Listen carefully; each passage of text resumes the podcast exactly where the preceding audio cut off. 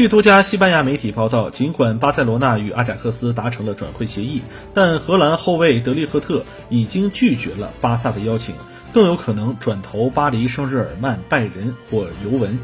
德利赫特一直被视为巴萨下窗最重要的引援目标之一，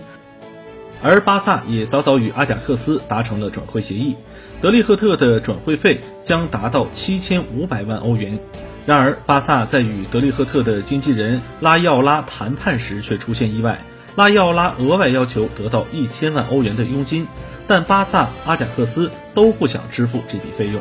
转会因此处于停滞局面。据透露，德利赫特已经拒绝了巴萨，而拉伊奥拉则起到了决定性的作用。